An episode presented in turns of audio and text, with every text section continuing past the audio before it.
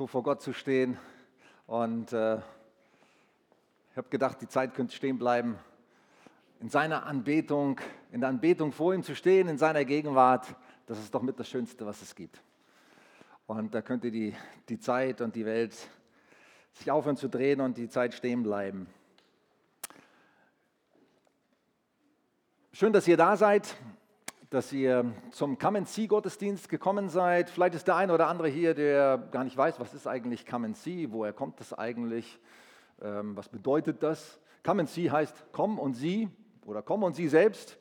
Das ist eine Aussage, die ähm, einer von den Jüngern Jesu sagt und zu seinem Bruder sagt, komm und sieh selbst, überzeugt dich selber, wer Jesus ist.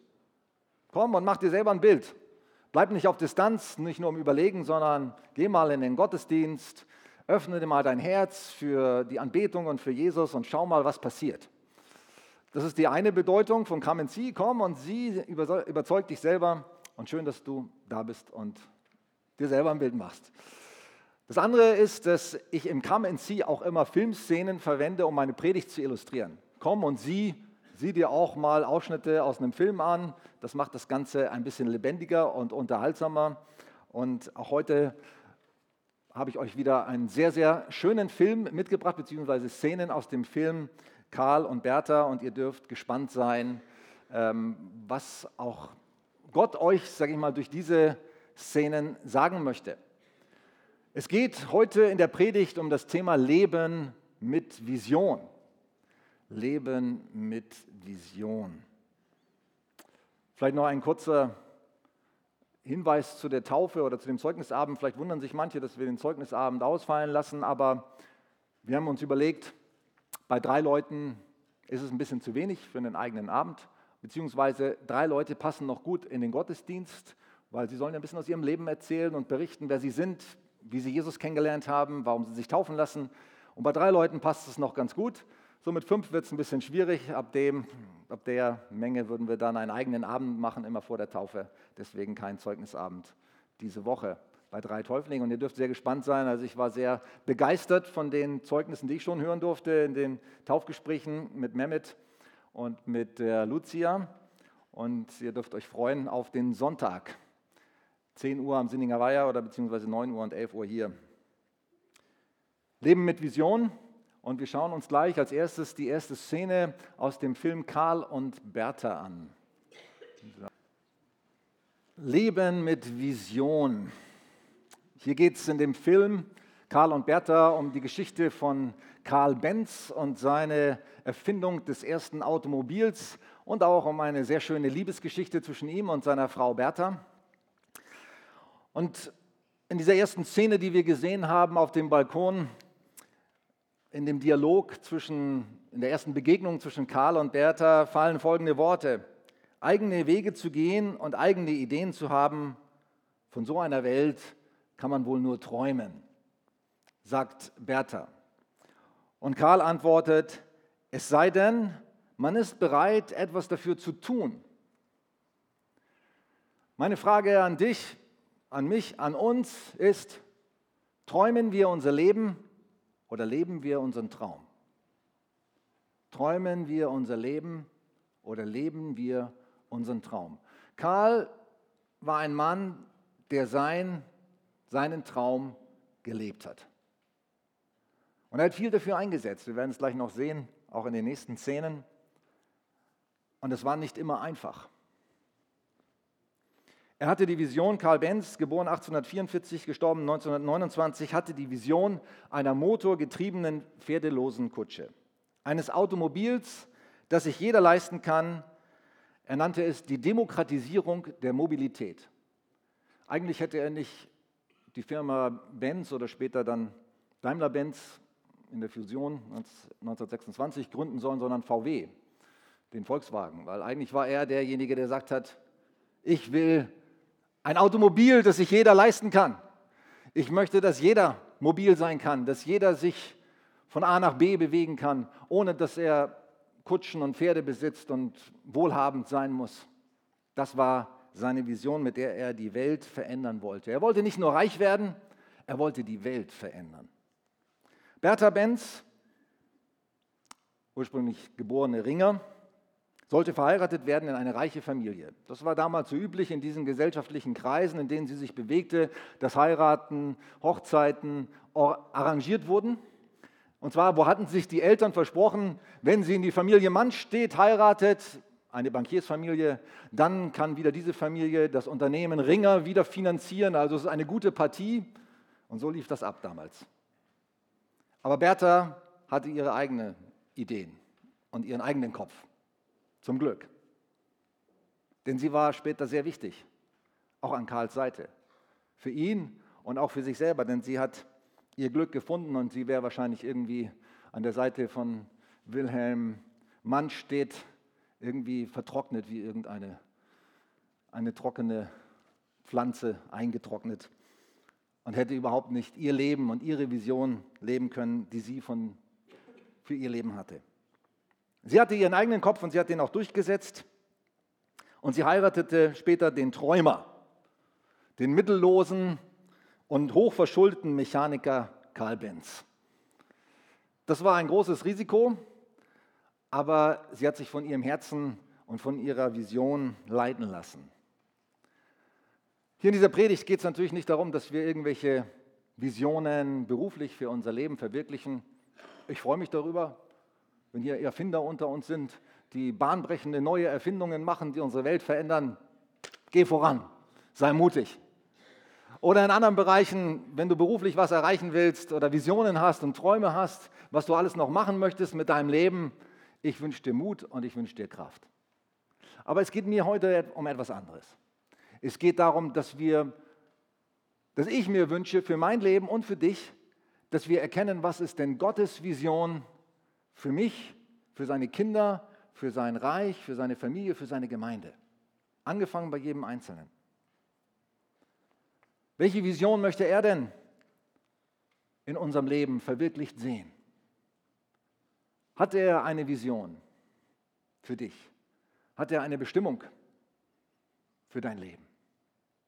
Gibt es so etwas? Oder ist alles Schicksal, Zufall?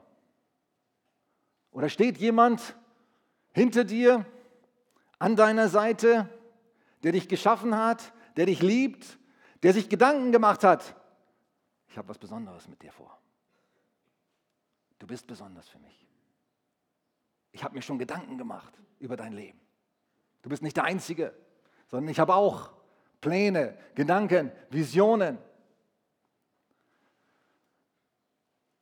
Und ich wünsche mir für mich selber und ich wünsche mir für dich, dass wir das immer mehr erkennen.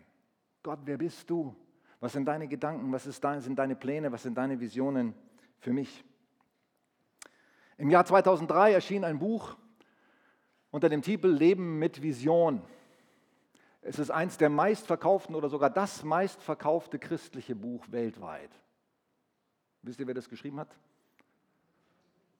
Rick Warren, ein Pastor einer Megachurch in den USA, der Saddleback Church in Kalifornien hat dieses Buch geschrieben, Leben mit Vision, und das war ein Durchbruch, ein Knaller. Es ist äh, so eingeschlagen, nicht nur in christlichen Kreisen übrigens, sondern es stand über Jahre auf dem Platz 1 der New York Times Bestsellerliste für Ratgeber, auch im säkularen Bereich. Und er hat das Buch über 30 Millionen Mal verkauft und er wurde sehr reich durch dieses Buch. Ich habe ein Interview mit ihm angeschaut, wo er den Erfolg oder das Buch reflektiert und auch den Erfolg, den er mit dem Buch hatte und darüber spricht. Und das fand ich sehr inspirierend. Er erzählte, er hatte nie vor, jetzt irgendwie groß Geld zu verdienen, weder mit seinem Beruf als Pastor noch als Autor. Er hatte einfach die Inspiration, dieses Buch zu schreiben und hat es geschrieben und dann ist es so eingeschlagen und er sagte, er konnte sich gar nicht mehr retten vor dem Geld, was plötzlich auf sein Konto floss. Aber was hat er damit gemacht? Das Erste, was er gemacht hat, ist, dass er seiner Kirche gesagt hat, ihr braucht mir kein Gehalt mehr zahlen. Und er hat gesagt, er war schon 25 Jahre Pastor, er hat die Gemeinde gegründet, die Saddleback Church, und sie war schon sehr groß zu dem Zeitpunkt. Inzwischen hat sie über 25.000 Gottesdienstbesucher jede Woche. Ich weiß nicht, wie viele es 2003 waren. War schon große Gemeinde. Er hat gesagt, ich war, bin schon 25 Jahre Pastor. Ich zahle euch aus dem Erlös von meinem Buch meine 25 Jahresgehälter zurück. Und ich will kein Gehalt mehr haben von euch als Kirche. Also betet bitte für mich, dass ich ein Buch schreibe, das ein Bestseller wird. Es hat mich inspiriert. Wenn ich so viel verdiene wie Rick Warren, dann zahle ich auch meine, sind sogar, wie viel sind es bei mir inzwischen? 24 Jahre, 24 Jahresgehälter. Ich zahle euch alles zurück, verzichte auf mein Gehalt. Er kann gut leben von seinen Einnahmen als Autor. Aber er hat nicht nur das gemacht, sondern er hat auch Stiftungen gegründet, mehrere Stiftungen, in denen er das Geld, das gesamte Geld, beziehungsweise äh, abgezogen von dem, was er für seinen Lebensunterhalt braucht, investiert, um Menschen zu helfen und zu dienen. Er hat gesagt in dem Interview, er fährt nach wie vor, das war drei oder vier Jahre nach dem Erfolg des Buches, hat er gesagt, er fährt nach wie vor ein altes Auto, er hat sich keinen Porsche gekauft oder sonst was, er fährt einen vier Jahre alten Mittelklassewagen, ähm, er hat sich kein neues Haus gebaut, ähm, er hat sich keine Yacht gekauft oder sonst was, sondern er will sein Geld zur Verfügung stellen für Gottes Reich. So eine Entscheidung, die trifft man nicht aus dem Bauch heraus, sondern er erzählte dann auch in dem Interview, dass er schon, als er zum Glauben kam, angefangen hatte, seinen Zehnten zu geben. Er hat es gelesen in der Bibel, man soll 10% seines Gehalts in Gottes Reich geben, der Gemeinde spenden, das hat er gemacht, gleich von Anfang an. Und nicht nur das, sondern er hat gesagt, mit seiner Frau entschieden, jedes Jahr werden wir 1% drauf tun. Jetzt könnt ihr euch überlegen, der ist jetzt äh, 25 plus 16, 41 Jahre Pastor, wie viel Prozent er seines Gehalts jetzt gibt. Warum hat er das gemacht? Warum hat er gesagt, ich gebe nicht nur meinen Zehnten, sondern ich packe jeden, jedes Jahr, dass ich lebe und versorgt bin und packe ich noch ein Prozent drauf. Er hat gesagt in dem Interview, ich will nicht ein Diener und ein Knecht des Gottes dieser Welt sein, des Mammons weil das macht nicht glücklich. Und er kennt inzwischen viele Leute, die sehr reich sind, sagt er. Und er weiß, sagt er, wenn du denkst, dass gutes Aussehen und Reichtum und Erfolg dich glücklich macht, dann bist du auf dem Holzweg. Das ist eine Lüge. Und deswegen sagt er, werde ich mich, habe ich mich dazu entschieden, schon lange bevor er diesen Erfolg mit seinem Buch hatte, ich gebe 10% meines Gehalts weg und jedes Jahr 1% mehr.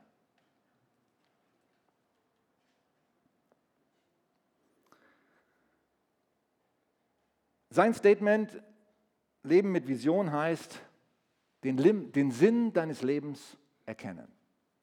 Gar nicht mal so jetzt ganz konkret, was soll ich machen, welchen Beruf soll ich ergreifen, welchen Partner soll ich wählen, was soll ich tun in dieser Welt, um diese Welt zu einem besseren Ort zu machen, sondern zunächst einmal den Sinn deines Lebens erkennen. Und was ist der Sinn deines Lebens? Und das ist nicht nur das, was Rick Warren schreibt über Leben mit Vision, sondern das was die Bibel sagt über Leben mit Vision. Der Sinn deines Lebens ist, dass du deinen Schöpfer kennenlernst, dass du seine Liebe verstehst und dass du in eine persönliche Beziehung zu ihm kommst. Durch das, was Jesus am Kreuz getan hat. Der Sinn deines Lebens ist, eine Liebesbeziehung mit Gott zu erleben und zu führen. Zu erkennen, dass du wertvoll und wichtig bist in Gottes Augen. Dass du geliebt bist, dass du wertvoll bist und kostbar bist in Gottes Augen. Das ist der Sinn deines Lebens, die Grundlage. Es kommt gleich noch mehr. Aber wenn wir das nicht verstehen, wenn wir da nicht in dieser, in dieser Wahrheit, in dieser Aussage zur Ruhe kommen, wirklich zutiefst zur Ruhe kommen, ich bin geliebt, ich bin gewollt, ich bin wichtig, und das ist das Einzige, was zählt, unabhängig von dem, was in meinem Leben los ist. Da komme ich zur Ruhe, da ruhe ich mich aus. Da, in diese Wahrheit, in diese Liebe meines Schöpfers und meines Retters lasse ich mich fallen. Wenn wir das nicht erleben, und zwar jeden Tag, dann kommen wir auch nicht zu weiteren Konkretisierungen von Gottes Plänen in unserem Leben. Das ist die Grundlage, die wichtigste Vision, die Gott hat für unser Leben. Komm zur Ruhe in meiner Gnade. Komm zur Ruhe in meiner Liebe. Sag mal zu deinem Nachbarn, du bist geliebt und du bist wertvoll.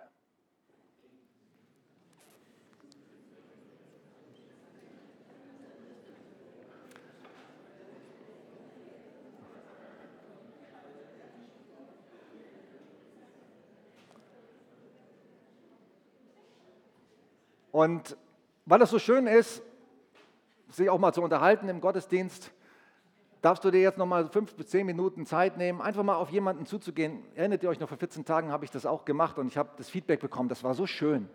Im Gottesdienst auch mal aufzustehen, nicht nur zuzuhören. Du darfst mal fünf bis zehn Minuten nehmen, geh mal auf irgendjemanden zu, nicht unbedingt auf deinen Ehepartner oder Nachbar und frag ihn mal, hast du Vision für dein Leben?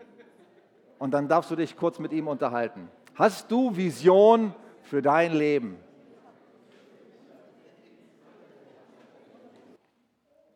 Zurück zum Thema.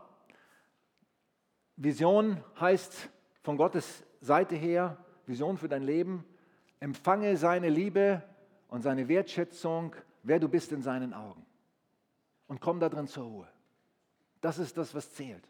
Ohne das, ohne diese Grundlage werden wir nichts verwirklichen können, was für Gott zählt.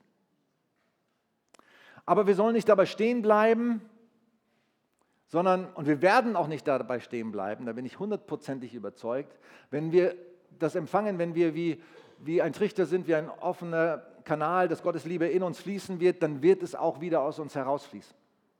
Aber es bedarf natürlich auch Entscheidungen, die wir treffen, dass wir die Liebe, die wir selber empfangen, die Vergebung, die Gnade, dass wir sie weitergeben an andere. Zunächst mal, dass wir sie an Gott zurückgeben, sagen, Gott, ich danke dir. Ich liebe dich zurück, weil du mich zuerst geliebt hast. Ich will dich anbieten. Ich will dir mein Leben geben. Ich will nach deinem Willen, nach deinem Plan für mein Leben fragen. Ich will dir gehorsam sein. Das sind alles so Antworten, Antworten aus Liebe, die wir empfangen haben, zurück zu Gott, der alles für uns gegeben hat. Alles. Er hat seinen Sohn gegeben. Jesus hat das Problem der Schuld all für ein für alle Mal gelöst. Vielleicht hast du dich gefragt, als du dich jetzt eben unterhalten hast oder als jemand dir zugesprochen hat, du bist geliebt und wertvoll, hast du dir gedacht, ja, das sind schöne Worte, aber wenn der wüsste, was ich alles verbockt habe, was ich alles falsch gemacht habe, da kann mich Gott nicht mehr lieben, da kann mich Gott nicht mehr wertschätzen. Aber das stimmt nicht. Jesus hat am Kreuz die Schuld von jedem Einzelnen von uns getragen, jede, die Großen und die Kleinen. Er hat dafür bezahlt, damit wir frei sein können, seine Liebe zu empfangen. Und dass wir zurücklieben, zunächst mal Gott zurücklieben, aber dann auch unseren Nächsten wie uns selbst. Unseren Nächsten wie uns selbst. Wir müssen auch uns selbst lieben. Uns selbst annehmen können. Das haben auch viele Menschen Mühe damit. Es gibt Menschen, die haben kein Problem an, für andere Gutes zu tun, aber sich selber stellen sie immer hinten an oder halten sich nicht für wert, dass sie selber auch geliebt sind. Liebe deinen Nächsten wie dich selbst. Rick Warren sagte in dem Interview, es geht in einem glücklichen, erfolgreichen, aus Gottes Sicht erfolgreichen, visionären Leben nicht ums Nehmen. Es geht nicht ums Nehmen, sondern es geht um ums Geben. Die Welt lebt nach folgendem Motto. Ich will gut aussehen, ich will gute Gefühle haben und ich will viele Güter haben. Ich will gut aussehen, ich will gute Gefühle haben und ich will viele Güter haben. Das ist das Motto der Welt. Ist ein nehmendes Motto. Für mich. Ich stehe im Zentrum, ich stehe im Mittelpunkt, alles für mich. Ich will alles mitnehmen, was mir gut tut. Aber er sagte, nach seiner Erfahrung und seiner Beobachtung und auch aus, seiner, aus seinem eigenen Leben führt das nicht zum Ziel. Wir werden kein erfolgreiches, aus Gottes Sicht erfolgreiches Leben und glückliches Leben führen können, wenn wir nach diesem Motto leben. Looking good, feeling good and having goods, hat er auf Englisch gesagt. Das ist das Motto der Welt. Bei Jesus geht es um etwas anderes nämlich nicht, dass ich Gutes für mich nehme, sondern dass ich Gutes weitergebe. Er sagt, ein glückliches Leben besteht darin, ein Leben mit Vision besteht darin, dass ich gut bin und Gutes tue.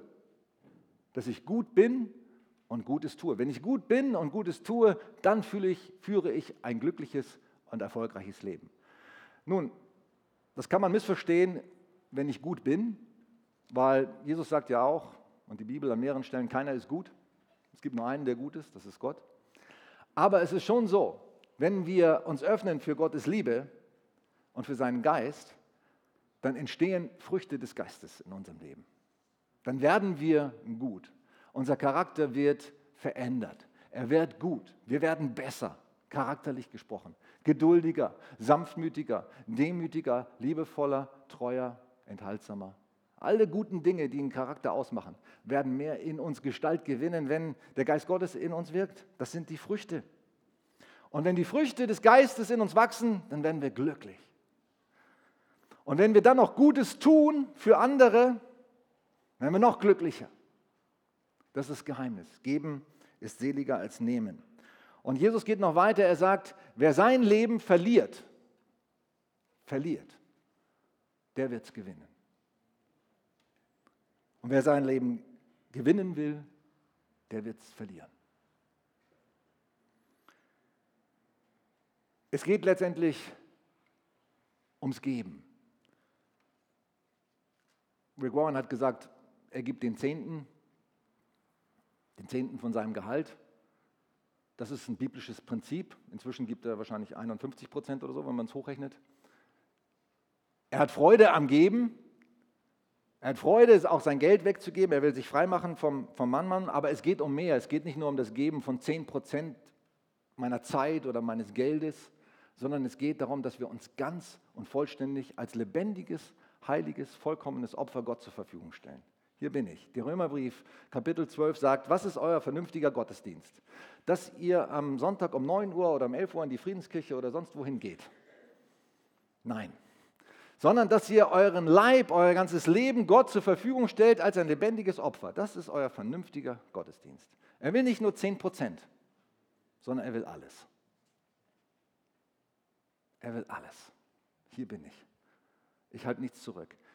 In unsere Vision werden wir erst dann kommen für Gott vollständig, wenn wir nichts zurückhalten. Wenn wir sagen, hier bin ich vollständig, nimm mich ganz.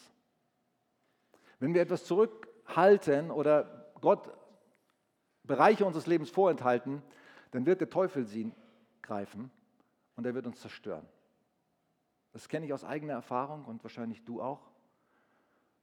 Deswegen liefere ich mich jeden Morgen ganz neu Gott aus und sage, Herr, hier bin ich ganz.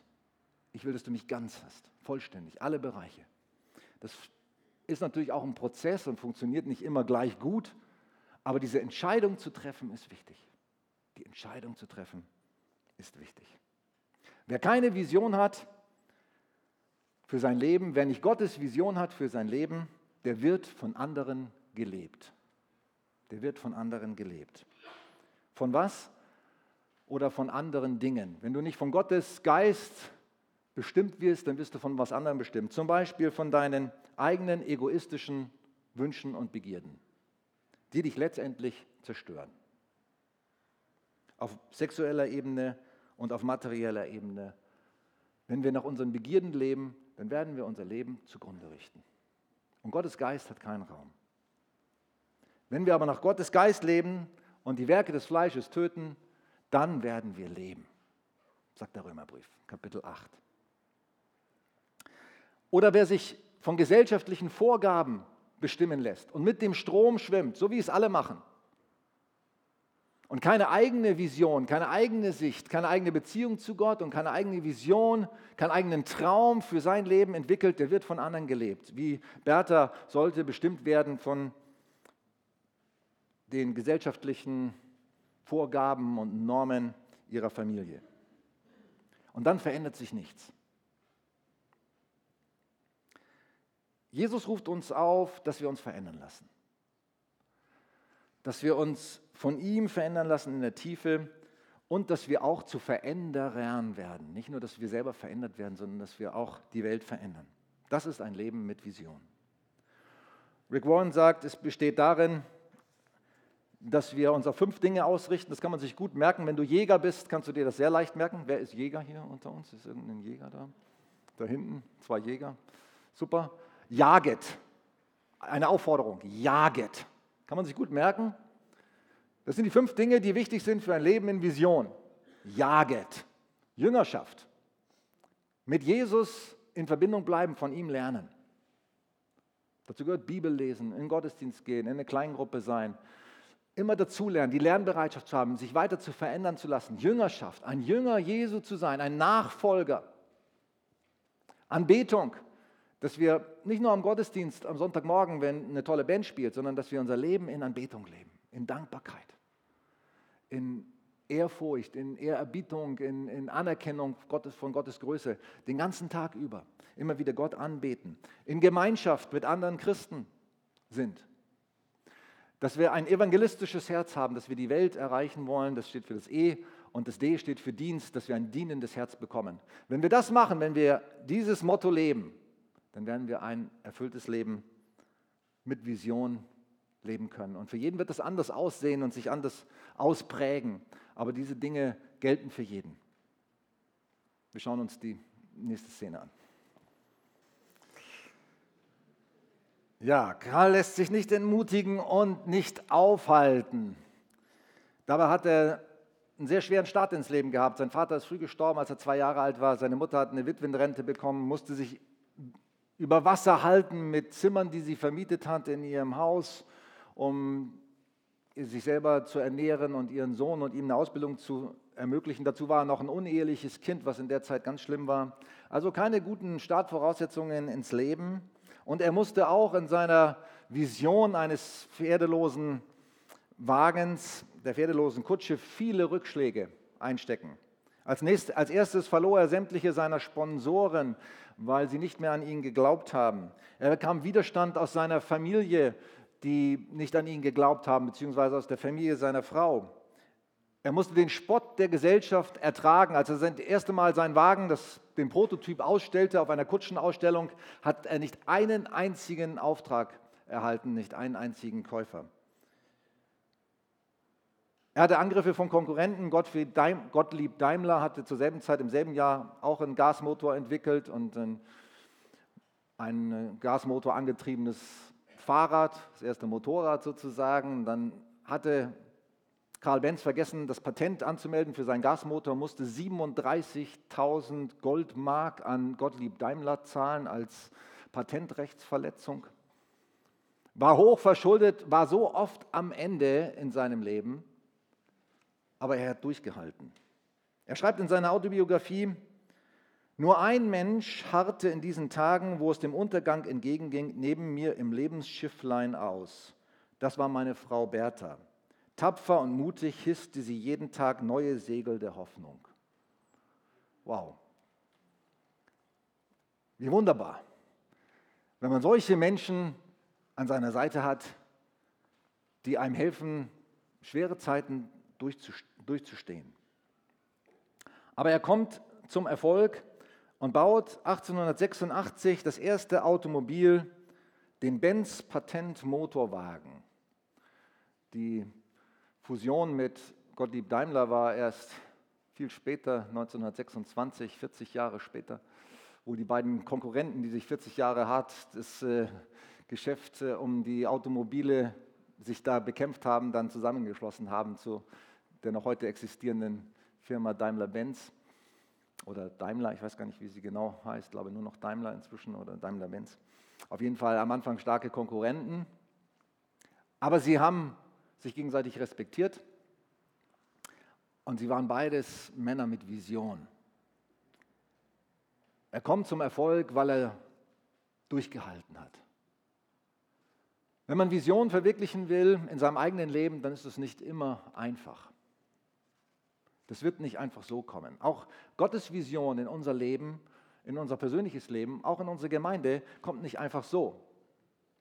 Einfach nur durchs Abwarten, Mal sehen, was passiert. Sondern das wird viel harte Arbeit. Man sieht es hier in dem Film, es war sehr harte Arbeit.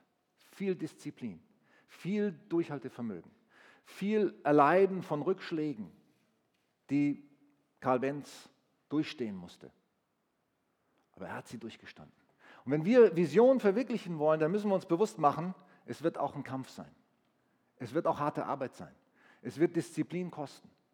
Es wird Rückschläge kosten. Hat jemand in seinem Leben, gibt es hier jemanden, der noch keine Enttäuschungen und Rückschläge erlebt hat? Niemanden. Ich auch nicht. Ich habe viele Rückschläge schon erlebt. Aber Gott hat mich ermutigt und dich hoffentlich auch. Und wenn du gerade an so einem Punkt bist, wo du vielleicht mitten in einem Rückschlag steckst, dann will er dich heute ermutigen und sagen, gib nicht auf. Mach weiter. Halt fest. Bleib dran. Lass nicht locker. Lass deine Vision wieder neu aufleben. Ich habe es schon vor einigen Monaten in einem Gottesdienst gesagt, wo ich auch über das Thema gepredigt habe, finde deine Bestimmung, dass wir uns in Bewegung setzen müssen. Wer sich nicht in Bewegung setzt, der wird nichts verändern. Wenn du einfach nur wartest und sagst, Gott, gib mir irgendwie ein Zeichen, gib mir irgendwie einen Hinweis, was ich tun soll, manchmal passiert das, aber ich habe jetzt auch schon viel Erfahrung in der Seelsorge, in der Gemeindearbeit. Ich weiß, dass manche Leute, die nach dem Motto leben, jahrelang oder jahrzehntelang gar nichts tun. Weil Gott auch möchte, dass wir von uns aus uns in Bewegung setzen. Ein Schiff, das sich nicht in Bewegung setzt, kann gar nicht gesteuert werden, habe ich gesagt. Das immer im Hafen liegen bleibt, da kannst du drehen am Ruder und Karten studieren, so viel wie du willst, da lebst du nichts Neues. Da musst du erstmal in den See stechen. So wie Petrus, der Jesus auf dem Wasser sieht und sagt, ruf mich raus dir entgegen, ich will auf dem Wasser gehen. Das war nicht Jesus, der ihn gerufen hat. Petrus hat gesagt, ich will. Ruf mich, komm. Lass mich, ich will das erleben. Und er geht, Jesus in Jesus sagt, ja, komm. Und er geht ihm entgegen und boah, es geht, funktioniert, ich gehe auf dem Wasser. Halleluja. Da singt er ein, aber Jesus ergreift ihn noch rechtzeitig. Aber er hat sich in Bewegung gesetzt. Und er hat erlebt, dass Wasser trägt. Aber nur dann, wenn wir auch was wagen.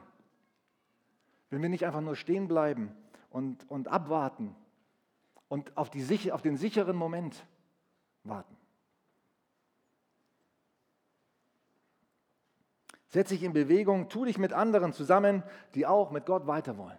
Such solche Menschen, die dich ermutigen, die dir Mut machen und sagen, bleib nicht stehen, wag was Neues.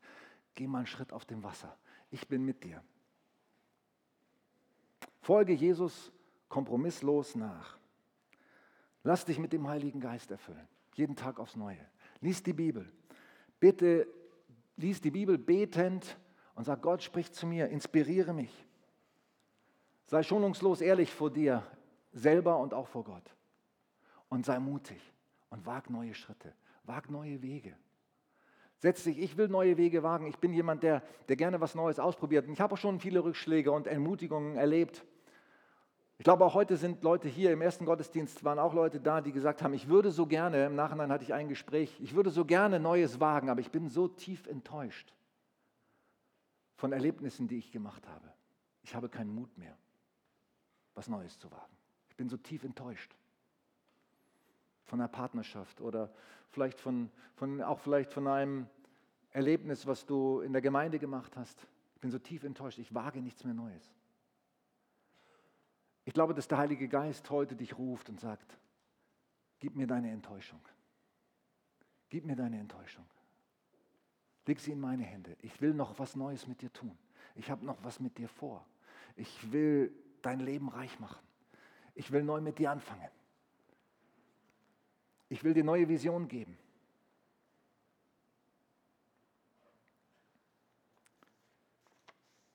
Eins der, eine der Predigten, wahrscheinlich die eine der bekanntesten Predigten überhaupt, neben der Bergpredigt und Predigten aus der Bibel, ist die berühmte Predigt von Martin Luther King, I have a dream. Ich habe einen Traum, sagte er, dass eines Tages auf den roten Hügeln von Georgia die Söhne früherer Sklaven und die Söhne früherer Sklavenhalter miteinander am Tisch der Brüderlichkeit sitzen können.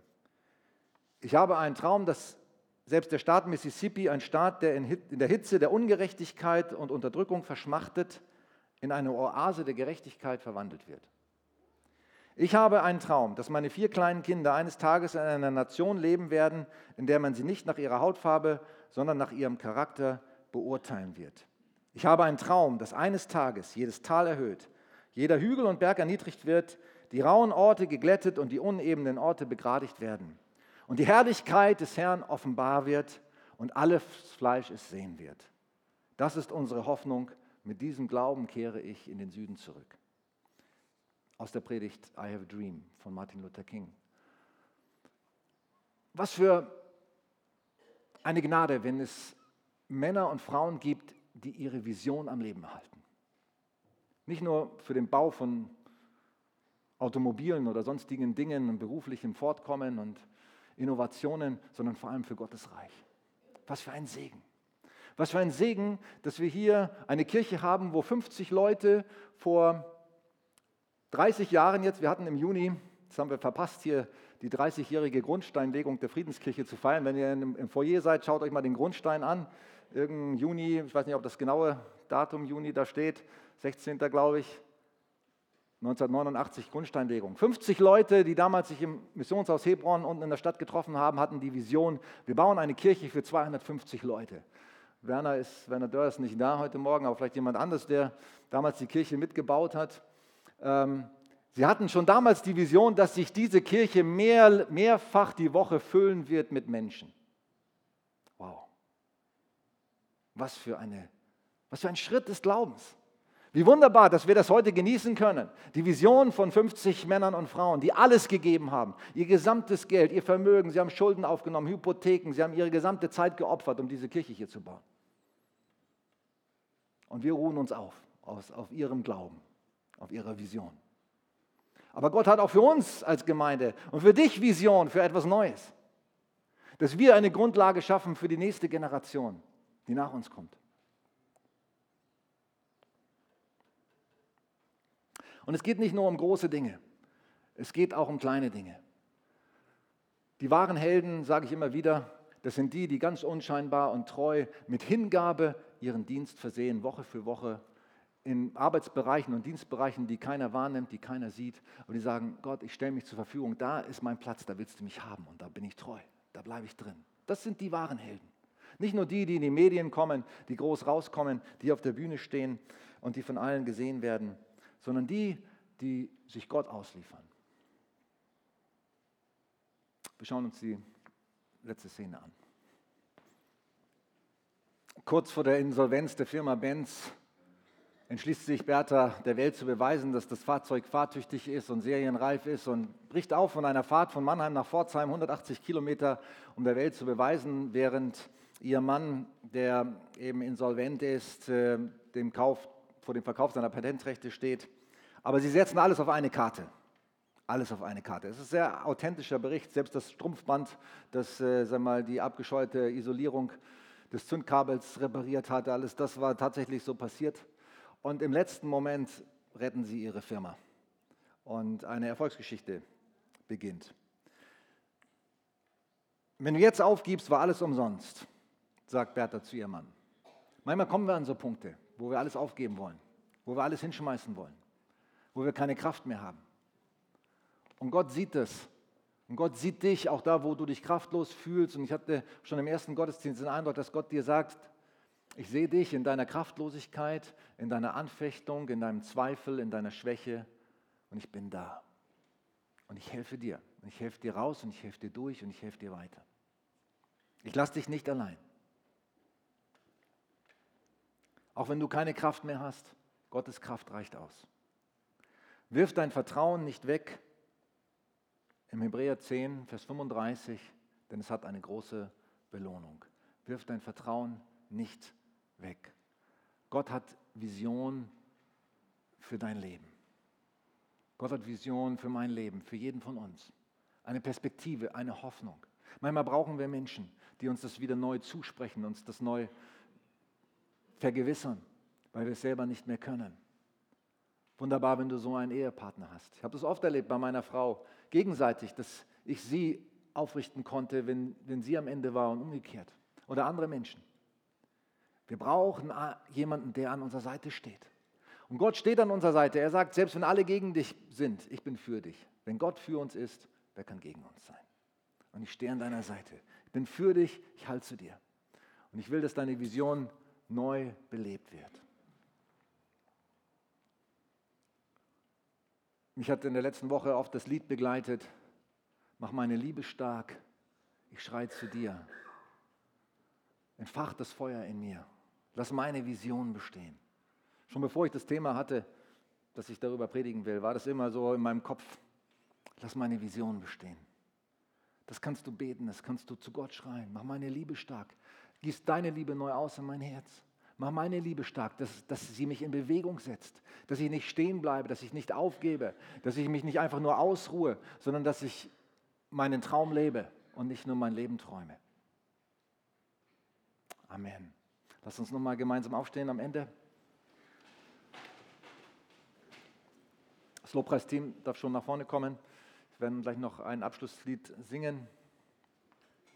Herr, ich danke dir für deine Gegenwart heute, die ich so deutlich spüre, dein Geist, der durch die Reihen geht und jeden Einzelnen berührt und jeden Einzelnen sieht. Danke, Herr, dass du Wunderbares tust in unserem Leben. Dass du dabei bist, Vertrocknetes wieder neu zum Leben zu erwecken. Einen glimmernden Docht wieder neu zu, entfachen, zu einem hell leuchtenden Feuer und Licht den gebrochenen Halm, Menschen, die tief enttäuscht sind, die kraftlos sind, wieder neu aufrichtest. Danke, dass du unsere Vision neu belebst für unser Leben, für dein Reich, deine Vision für uns. Gieß deine Vision in mein Herz, in unser Herz. Weil das ist das Beste. Uns kann nichts Besseres passieren, als wenn dein Wille zu 100 Prozent in unserem Leben geschieht. Zu 100 Prozent. Und wir kommen jetzt heute Morgen und geben uns dir hin als ein Opfer zu 100 Prozent. Wir halten nichts zurück. Und da, wo etwas noch in unserer eigenen Kontrolle ist, da sagen wir heute Morgen, ich lass los, Herr. Weil ich weiß, du bist der Beste. Du weißt es besser als ich. Ich gebe dir alles. Regier in mir. Komm zum Zug mit deinem guten Plan, mit deiner wunderbaren Liebe.